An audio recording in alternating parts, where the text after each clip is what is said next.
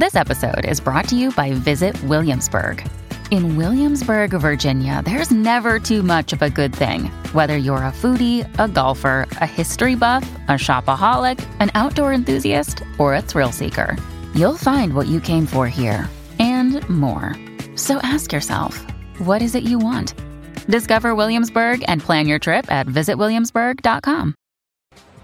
Hola, ¿qué tal? ¿Cómo están? Bienvenidos a Hoy en América por AM790, Radio Libre y por las distintas aplicaciones de Americano Media. Empezamos con los títulos de este lunes 13 de febrero. Vamos a comenzar, por supuesto, por Estados Unidos y esta incógnita. Hay casas norteamericanos que han derribado ya cuatro aparatos distintos. El primero se sabe que era un globo chino aerostático, pero hubo tres derribos más en la frontera con Canadá, especialmente en el lago Hurón.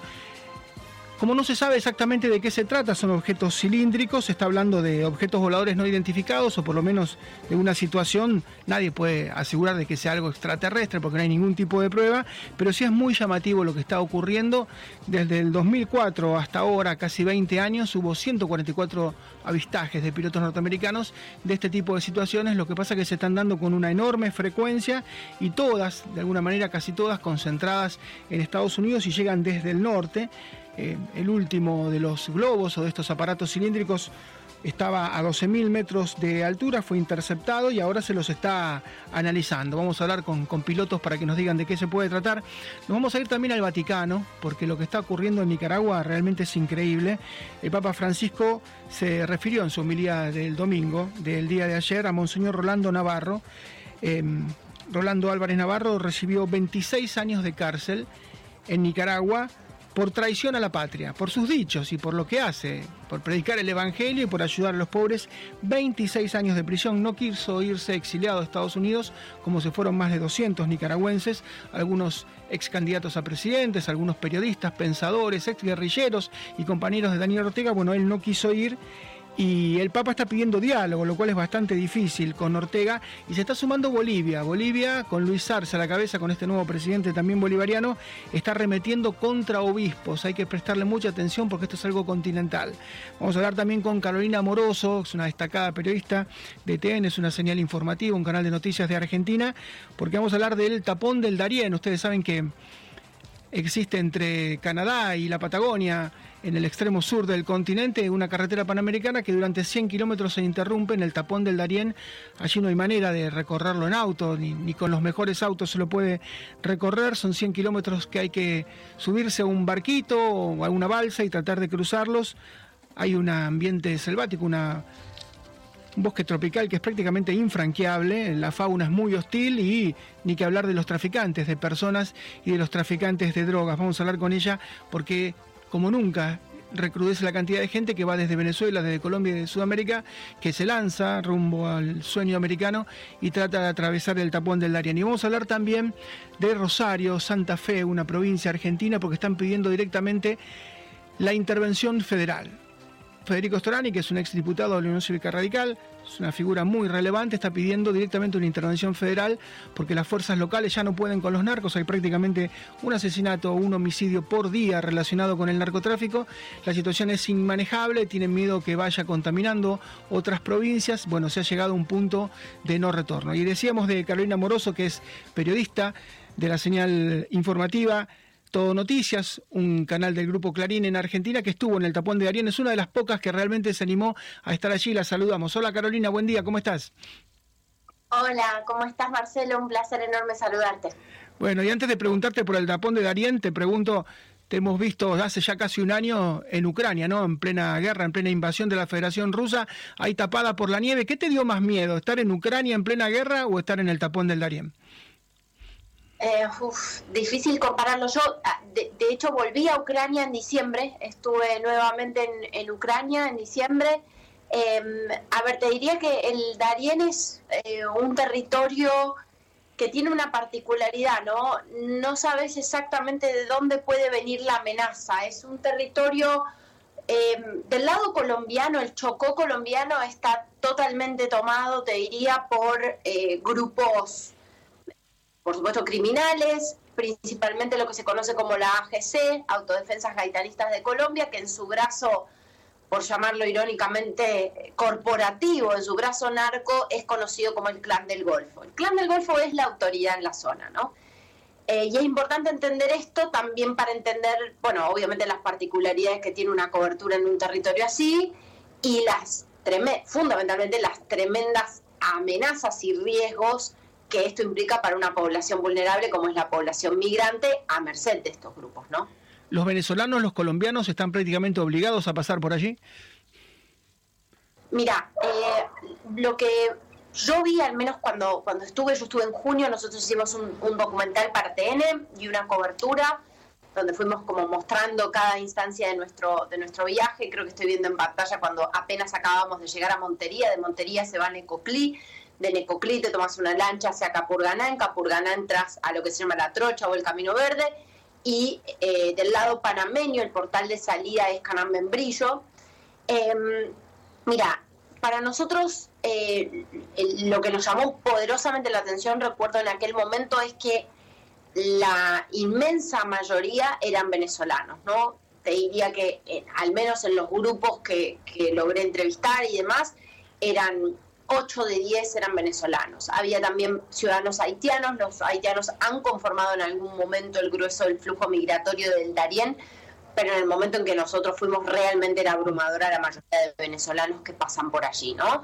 Pasan por allí dispuestos a internarse en las trochas entre 3 y hasta 10 días, eh, entendiendo que pueden arriesgar su vida, o sea, el, Darién además es, un, es un camino de deshumanización, ¿no? Em, hay muchísimos casos de agresiones sexuales, muchísimos casos de asaltos violentos, muchísimos riesgos que tienen que ver con la topografía, o sea, en el Darién ellos tienen que atravesar permanentemente ríos y, eh, las lluvias realmente son muy, muy copiosas, es un clima muy selvático, entonces de repente cae una lluvia, eh, como le dicen los venezolanos, un palo de agua, una lluvia muy, muy copiosa que hace casi imposible avanzar porque la tierra se vuelve un barro eh, muy, muy tramposo, muy, muy complejo para, para moverse, ni que hablar para quienes viajan con criaturas.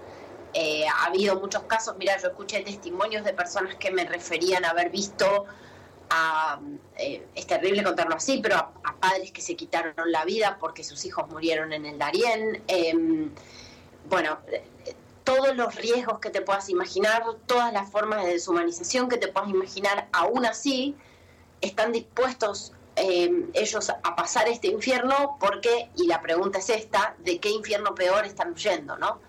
Eh, y bueno, la respuesta tiene que ver con el hambre, con la persecución, tiene que ver con la falta de libertades y tiene que ver también con la xenofobia, porque mucha de esta gente viene del derrotero de varias migraciones. Y te pregunto porque en las imágenes que vos grabaste veíamos mucha gente en sandalias, en ojotas, y sabemos que en la selva hay ofidios, serpientes venenosas. ¿Estaban preparados para lo que iban a enfrentar o de alguna manera, no sé si ningunearon o subalternizaron, no tuvieron en cuenta porque cualquier víbora que te pique allí puede ser mortal y los veíamos a muchos con un calzado tal vez no, no del todo adecuado y un ropaje no adecuado? Sí, eh, bueno, claramente mucha de esa gente no, no tiene, digamos, no, no, digamos, no tienen los recursos para, para poder estar equipados para una travesía de estas características.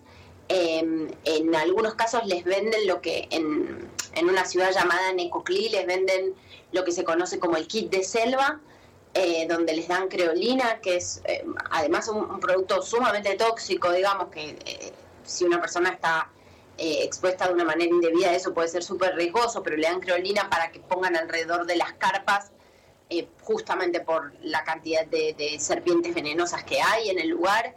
Es realmente, digamos, riesgoso y hostil de todas las maneras posibles y estas personas están en situación de vulnerabilidad de todas las formas posibles, ¿no?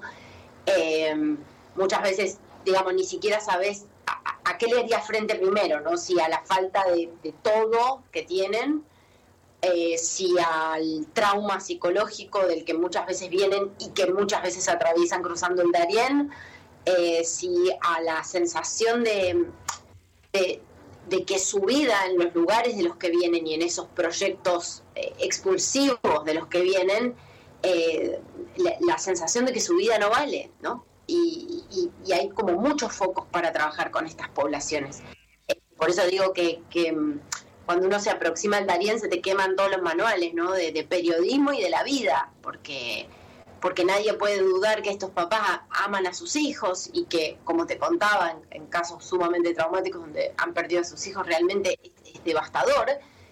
Eh, y están dispuestos aún así a cruzar ese infierno porque entienden que es la única tabla en el océano de, la desolación, de la desesperación, de la falta de lugar en el mundo a la que pueden agarrarse incluso cuando implica arriesgarse ellos y arriesgar a las personas que más quieren. Yo, Marcelo, he visto salir criaturas solas de la selva en Membri.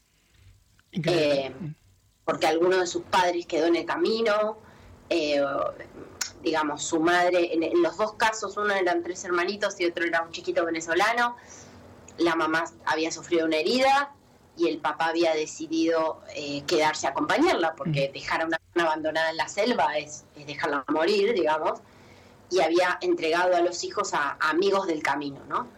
Y cuando ves el tenor de las decisiones que estas personas están teniendo que tomar, bueno, la verdad que se, te queman todos los manuales, ¿no? Eh, es así. Claro, te prometo que volvemos sobre el tema porque lejos de terminarse, por supuesto que continúa. Un gran abrazo y muchísimas gracias. ¿eh? Abrazo enorme, muchas gracias. Gracias, Carolina Moroso, señal informativa de TN y el tapón del Darién. Pausa muy breve, ya regresamos. Decíamos en los títulos acerca de la situación de Monseñor Rolando Álvarez, un obispo nicaragüense, al cual se refirió ayer en su homilía de los días domingos el Papa Francisco.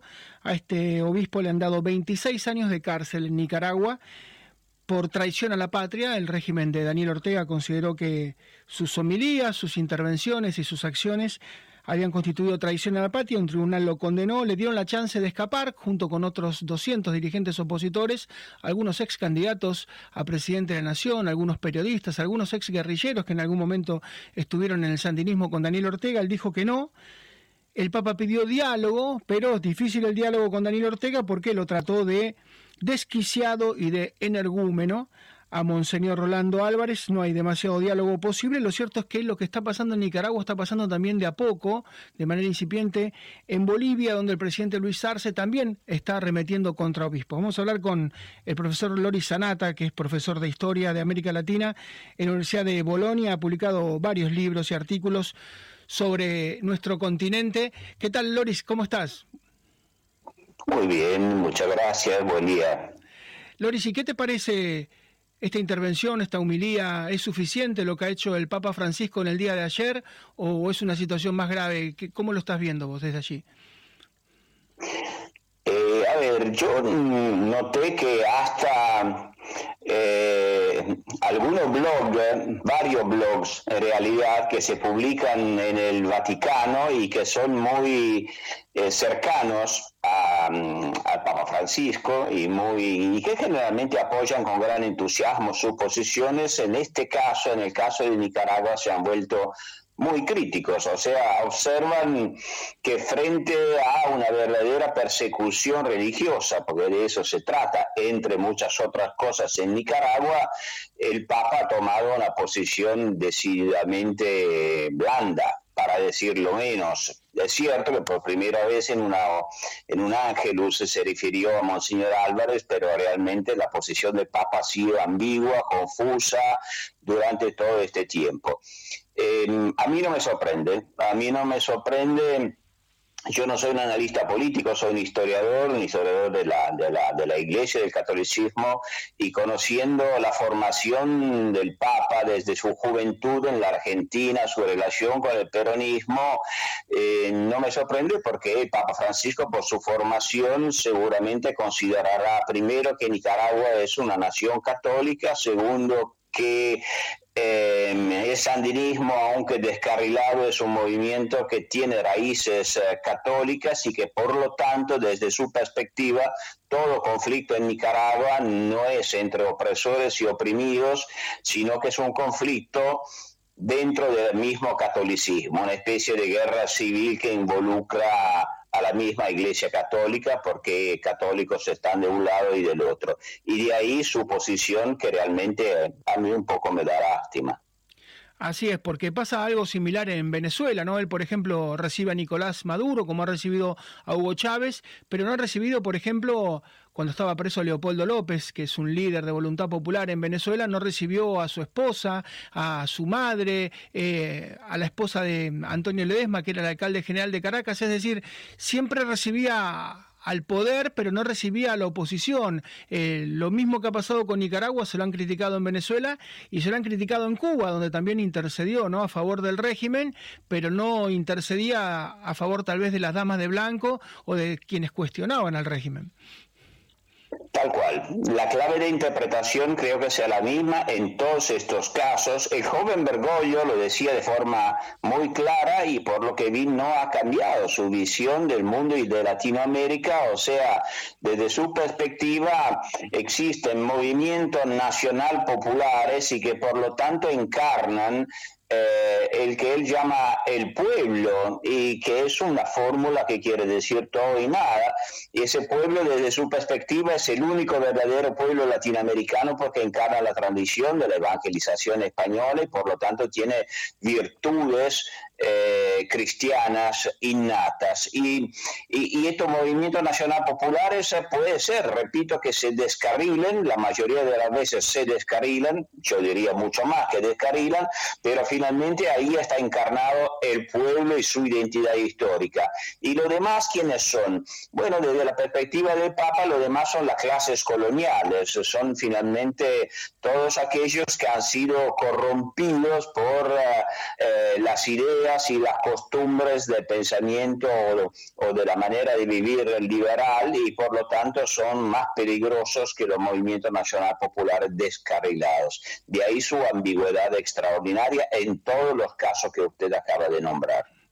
Es una deriva, ¿no? Porque de alguna manera va derivando hacia unas posiciones que ya casi nadie justifica lo que pasa en Cuba, lo que pasa en Nicaragua, lo que pasa en Venezuela. Son muy pocos los que quedan defendiendo. Y estamos hablando del heredero del trono de Pedro, del sumo pontífice. Tiene una relevancia tan importante y es como que se ha quedado solo con esa bandera, porque digo, ni, ni, ni, los más fanáticos hoy por hoy pueden decir que en Venezuela, que en Nicaragua, que en Cuba haya un régimen democrático, pero eso usted que lo conoce, que lo de alguna manera lo, lo ha estudiado, tiene que ver con su formación, ¿no? Con Guardia de Hierro, con sectores del, peronismo, que tal vez se han quedado en otra época, digo, es difícil con ochenta y pico de años que el Papa se ayorne, ¿no?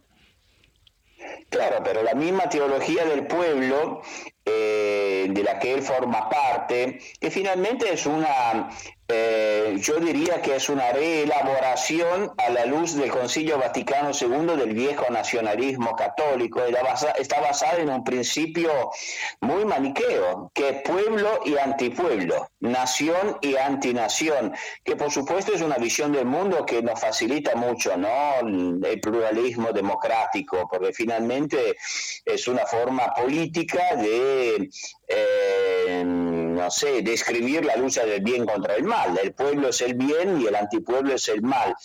Y, pero al mismo tiempo no olvidemos que Papa Francisco es un hombre extraordinariamente astuto, eh, un hombre extraordinariamente capaz en términos políticos y entonces no se juega nunca ni por un lado ni por el otro, o sea, siempre está listo para aprovechar un cambio de situación que se, que se produjera, pero, pero sí la posición que él mantiene no es una posición de apoyo a aquellos que defienden los derechos humanos porque son perseguidos.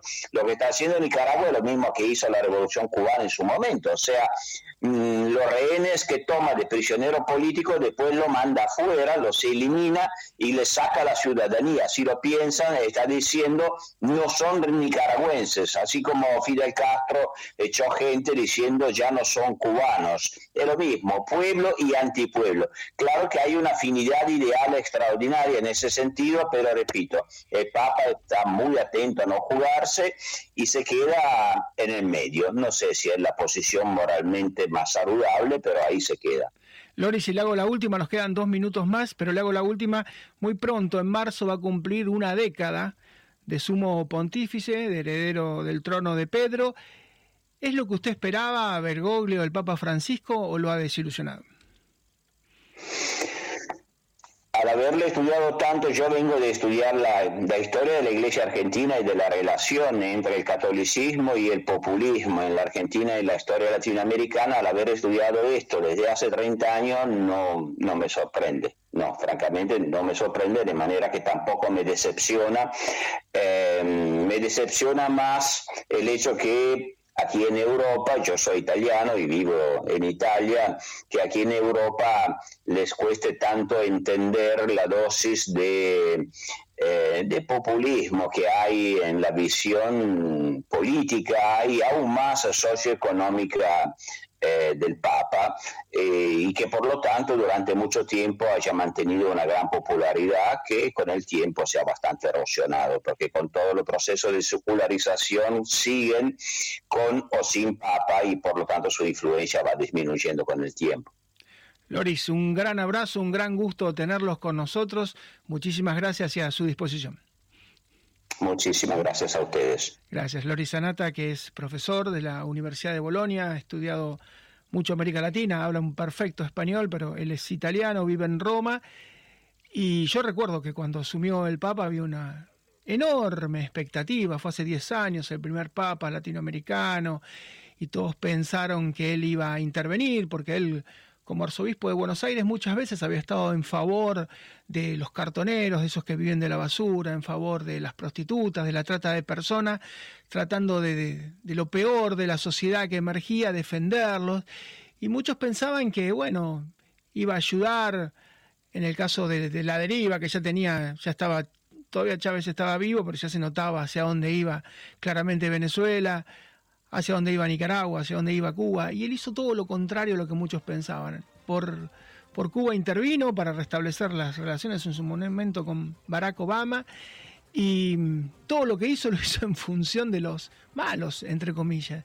Y en este caso, 26 años le dan a un obispo por sus homilías, por sus opiniones, y él llamó al diálogo. ¿Diálogo con quién? Con Ortega, que lo llama energúmeno, que lo llama desquiciado. Una enorme irresponsabilidad o un lavado de manos al mejor estilo de Poncio Pilato. Pausa muy breve, ya regresamos.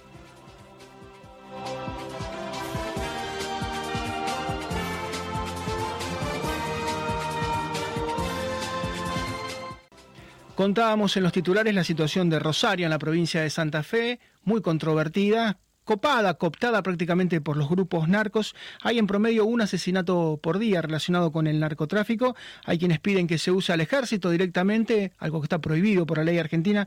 No pueden participar las Fuerzas Armadas en cuestiones interiores, pero es una ciudad eh, muy estratégica. La Ruta 34 parte de allí, que va hacia Bolivia, que es un centro de plantación de coca y muchas veces de elaboración de cocaína. Desde ahí parte la ruta 11 que va hacia Paraguay y también está la hidrovía que va hacia Paraguay y es un centro de producción de marihuana, con lo cual ha quedado prácticamente copado por los carteles. El ministro de Seguridad de la Nación, kirchnerista, se pelea con el gobernador, que también es kirchnerista, justicialista.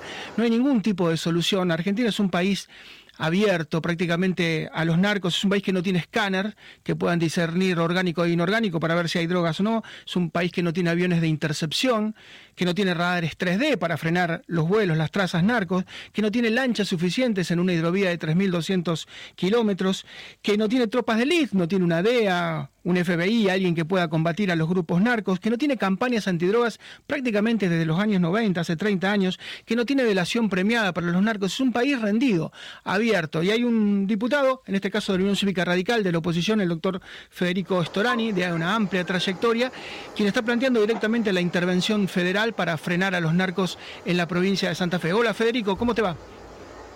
Bien, bien, ¿qué tal? Buenos días, ¿cómo están ustedes? Bueno, y el remedio federal te aparece como lo único, ¿no? Para poder frenar el narcotráfico.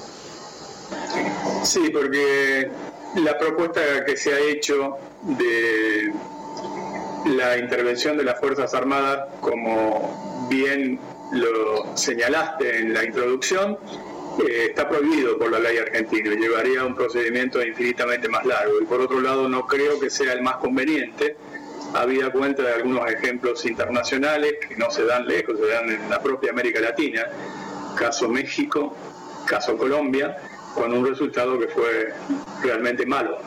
Por lo tanto, yo creo que si existe un mínimo de acuerdo político, eh, se puede hacer la intervención federal por una ley del Congreso a dos poderes, básicamente al Poder Ejecutivo y al Poder este, Judicial de la provincia de Santa Fe, para que pueda coordinarse, coordinarse in situ en el lugar las fuerzas federales, porque esto es un delito federal, el narcotráfico es un delito federal conforme a nuestra legislación.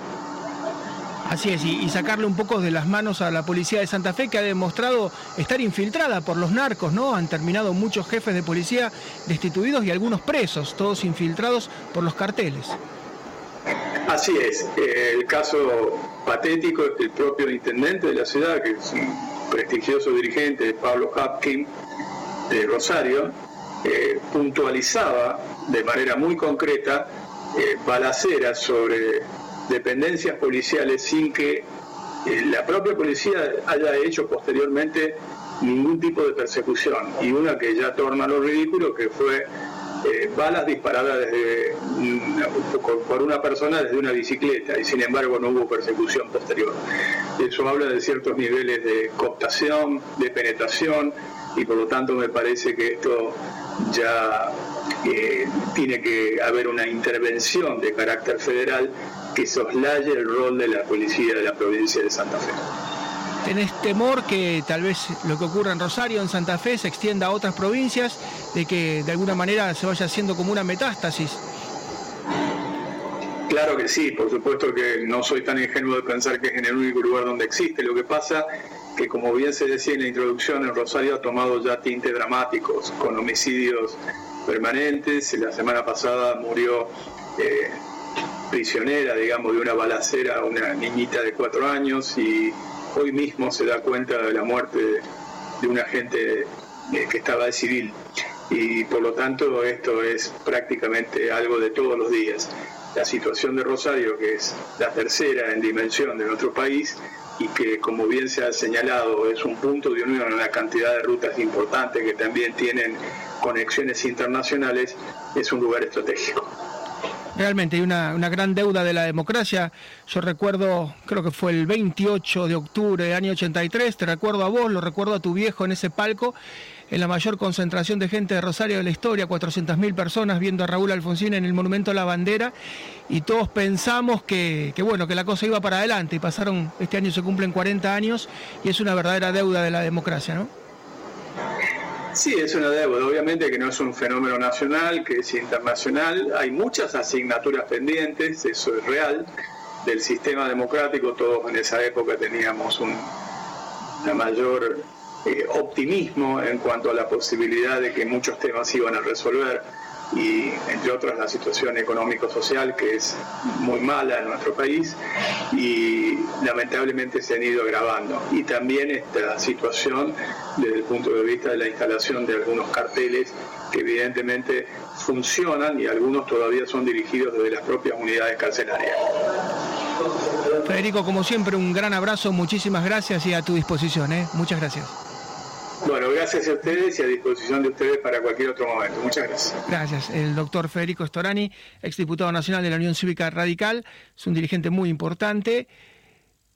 Y yo le recordaba ese hecho. Hace 40 años, tal vez en la ciudad de Rosario, como muchas otras ciudades, podía haber droga los fines de semana, en algún boliche, en alguna disco, ¿no? Eh, era en principio de los años 80. Era algo del fin de semana, un consumo para divertirse de un sector de una clase generalmente media alta o clase alta, y que en 40 años de democracia, en lugar de avanzar, se ha retrocedido al punto de que no se puede salir a la calle, de que las bandas andan como en Colombia, muchas veces en los peores momentos de Pablo Escobar, Gaviria, el cartel de Medellín o del cartel de Cali, en motocicletas, con ametralladoras, disparando, disparándole a los negocios, pidiéndole una especie de seguro, de protección, se presentan y dicen, bueno, ¿querés que no te ametrallemos el frente, que no te matemos la gente, nos tenés que pagar por protección, como los peores momentos de la mafia italiana. Por eso decía que una ciudad tan próspera al lado del río Paraná es el principal puerto de la Argentina, la mitad de la producción agropecuaria del país sale por allí, y una ciudad tan próspera y tan prometedora terminó como terminó, 40 años de democracia, donde de alguna manera todos están en falta. Transformaron a lo que era una ciudad tan progresista y admirada, desde el punto de vista hasta futbolístico, porque bueno, es la ciudad de Lionel Messi, entre otros, ¿no? Entre tantas figuras que han salido de allí, eh, prácticamente podían armar tres o cuatro selecciones argentinas con los surgidos en Rosario, una ciudad cosmopolita absolutamente, con una enorme migración interna y externa, y todos la veían como, de alguna manera, la, la nueva Barcelona.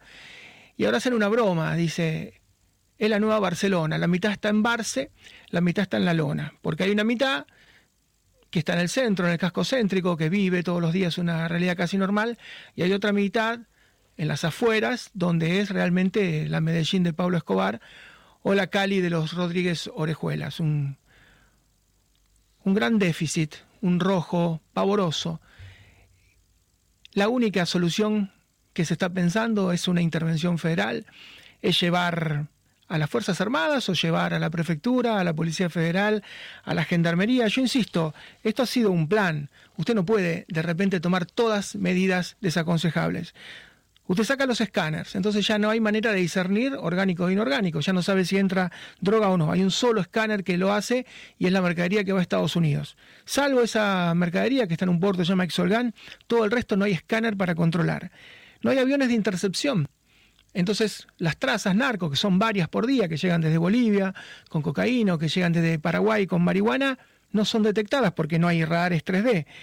No hay lanchas de intercepción. No hay, no hay lanchas de intercepción en la hidrovía, son más de 3.000 kilómetros donde las fuerzas están también inermes.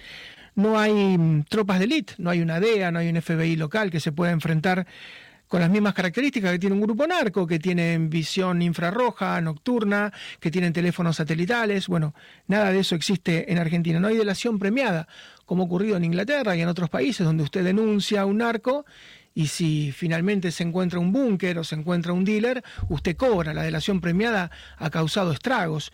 Eh, prácticamente no se ha tomado, no hay campañas preventivas de la droga. Hace 30 años. Una campaña del Estado diciendo, mire, los chicos que no consuman. Por el contrario, aparecieron algunas campañas oficiales con dinero oficial diciendo, eh, trata de asegurarte que tu proveedor te dé buena calidad, trata de tomar de a poco. Y esto que parece una locura ocurrió, ocurrió en, en la ciudad de Buenos Aires, en el conurbano, en el Gran Buenos Aires, una municipalidad, concretamente de Morón, sacó un tríptico, un afiche y pedía a los chicos que tomen poca cocaína y que traten de encontrarle cierta trazabilidad, es decir, que el dealer que se la venda que sea de buena calidad. Eso recomienda el Estado a los consumidores, consumir de a poco y de buena calidad, asegurarse que la cocaína sea buena. Un Estado rendido, un Estado, se dice una ciudad abierta, ¿no? Cuando prácticamente ya no hay ningún tipo de, de solución. Bueno, ahora están pidiendo este remedio, el remedio federal. Para algunos es tarde, porque esto va a desatar una guerra, porque los grupos son, desde el punto de vista de las armas, de la logística, a la altura de las fuerzas de seguridad o inclusive la superan.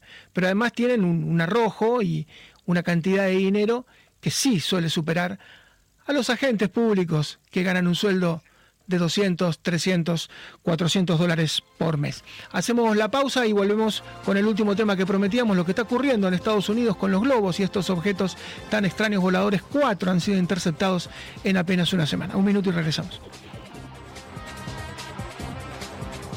Decíamos en el comienzo del programa que en la última semana se han producido ya cuatro derribos por parte de casas norteamericanos de objetos voladores intrusos en el espacio aéreo norteamericano y de Canadá. El primero fue un globo aerostático chino que China reconoció que era propio, que había entrado en una deriva, que había perdido prácticamente el rumbo y que había ingresado por error prácticamente a Estados Unidos, pero después fueron tres objetos cilíndricos más y uno tiene que preguntarse si esto es frecuente, si esto ocurrió siempre o si estamos frente a un fenómeno nuevo. Vamos a hablar con el capitán, con el comandante Jorge Polanco, quien vuela desde hace años y conoce perfectamente los cielos. Hola capitán, ¿cómo le va?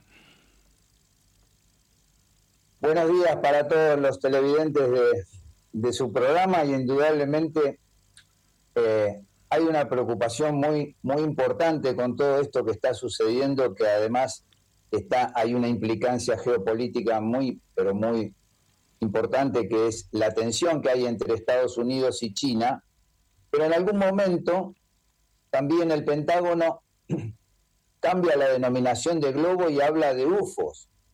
Entonces, eh, es muy sorprendente que le den esa denominación a lo que casi podríamos llamar un globo espía, pero que no está definido como tal, y que además el gobierno americano use casas de ultísima generación como el F-22, único avión que ellos no le pueden vender y no le venden a nadie, para el derribo de un simple globo que supuestamente los estaría espiando.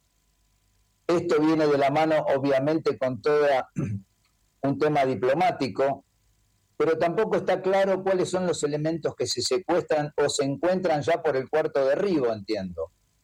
Y está mezclada también eh, el Ministerio de Defensa canadiense, eh, y lo que nos llama la atención que el último derribo es también con un caza F-22 arriba de los lagos Hurón, allí en Michigan, eh, hace menos de 24 horas.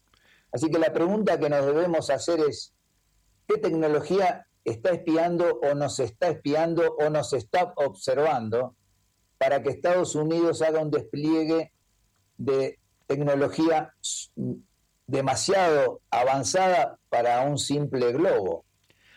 Así, es, parece desproporcionado un F-22, que como usted dice es un Raptor, es eh, indetectable, es un avión furtivo, que cuesta creo que 68 mil, 70 mil dólares cada hora, cada hora de vuelo de un F-22, como usted señala, Estados Unidos no se lo vende a nadie, eh, lo tiene, puede vender un F-35, pero no un F-22, creo que vale más de 100 millones de dólares, y para un globo al cual podría pinchar, ¿no? Yo calculo que el globo chino, por ejemplo, si usted lo pincha se desinfla, pero impactarlo con un misil da la sensación de una desproporción. Bueno, estamos usando misiles de 70 mil dólares para pinchar un globo. Mm, eh, sí. Indudablemente estamos frente a un tema muy delicado o podemos pensar que nos quieren vender alguna otra cosa, porque esto, tecnología extraterrestre, no creo que sea, porque si fuese tecnología extraterrestre no lo podrían derribar con tal facilidad y hay que entender que la tecnología extraterrestre es extremadamente superior a todo lo conocido por nosotros.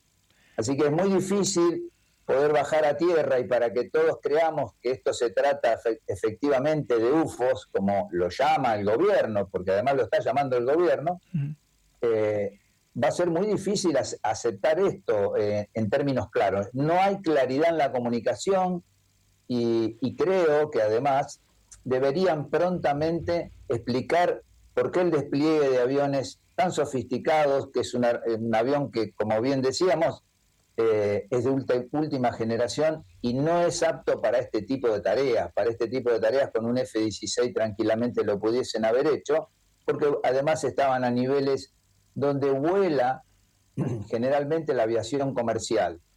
Entonces, eh, es muy difícil eh, entender este despliegue tecnológico para una cosa tan simple. Y capitán, usted hace años que realmente vuela, tiene una vasta experiencia en todo tipo de naves, más chicas o más grandes, ha recorrido el cielo como los más avesados. ¿Alguna vez vio algo raro de este tipo o se sorprende con estas noticias?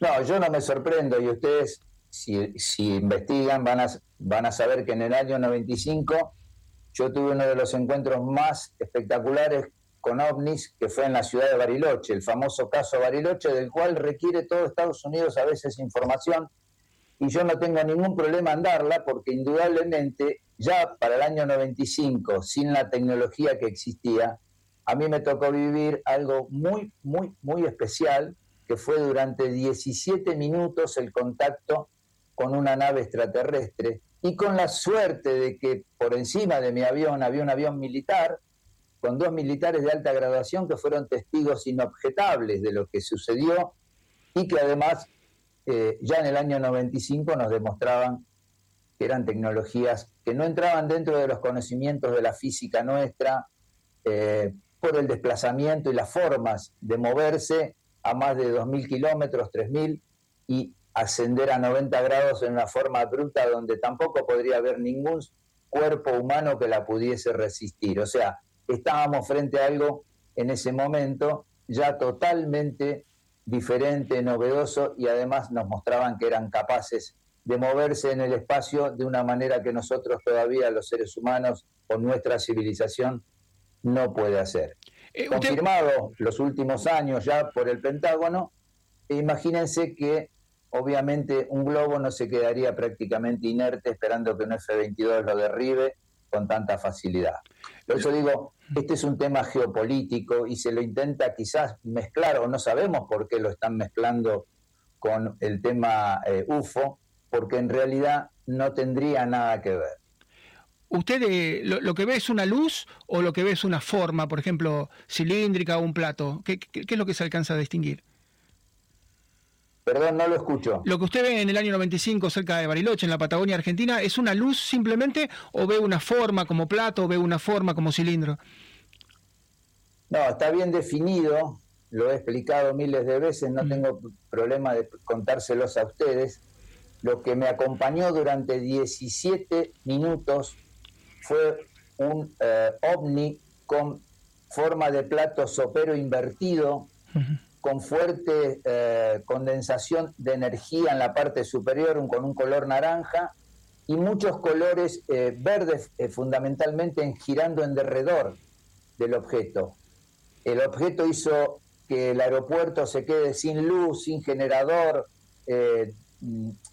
contaminó todos los instrumentos de precisión, los dejó fuera todos de servicio y me obligó a hacer lo que se llama un escape a las ocho y cuarto de la noche. Eh, toda esa maniobra, sumada a que mi tripulación, mi copiloto y mi ingeniero de vuelo estaban paralizados, no sabemos por qué razón.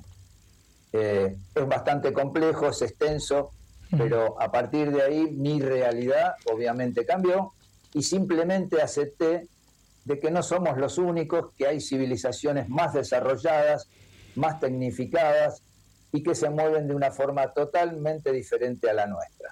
Y, eso obviamente, vuelvo a repetir, me cambió la vida.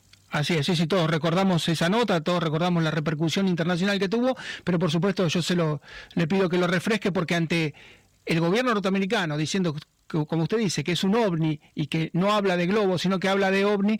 Eh, así que bueno, capitán, comandante, estamos a su disposición y seguramente seguimos auscultando qué es lo que pasa con todo esto. Un gran abrazo. Yo les quiero agradecer el llamado, también les quería dejar dicho, eh, y, a, través de vuestro medio, yo estoy desde hace precisamente 20 años haciendo un programa dedicado a la industria aerocomercial, eh, lo pueden ver en YouTube eh, como Reporte Aéreo Mundial, ya hace 20 años, y estamos especializados en este tema, pero ahora no voy a dejar de hacer algún comentario al respecto porque creo que ya es una actualidad que no la podemos dejar más de lado, el tema UFO. Así y lo vamos a comentar. Vuelvo a repetir, en Reporte Aéreo Mundial ustedes a través de YouTube podrán encontrar toda la información que necesiten, no solo de actividad aerocomercial, sino también ahora vamos a agregar una pequeña columna sobre este tema que pasa a ser apasionante. Un gran abrazo, comandante, muchas gracias. ¿eh? Gracias a ustedes, buenas tardes. El comandante Jorge Polanco, capitán, y bueno, queríamos que cuente una vez más esa anécdota tan, increíble, pero que vuelva a tomar actualidad. Nos vamos, regresamos mañana. Muchas gracias por la atención. This podcast is a part of the C-Suite Radio Network. For more top business podcasts, visit c-suiteradio.com.